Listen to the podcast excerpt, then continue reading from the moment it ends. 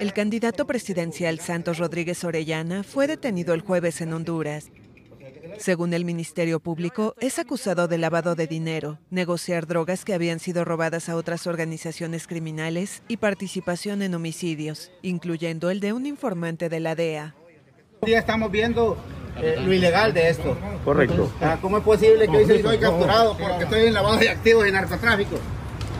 ¿O es venganza del presidente porque su hermano está preso en Estados Unidos? entonces del presidente de la República? Claro que sí, a mí me pueden buscar lo que quieran, yo no tengo nada que esconder.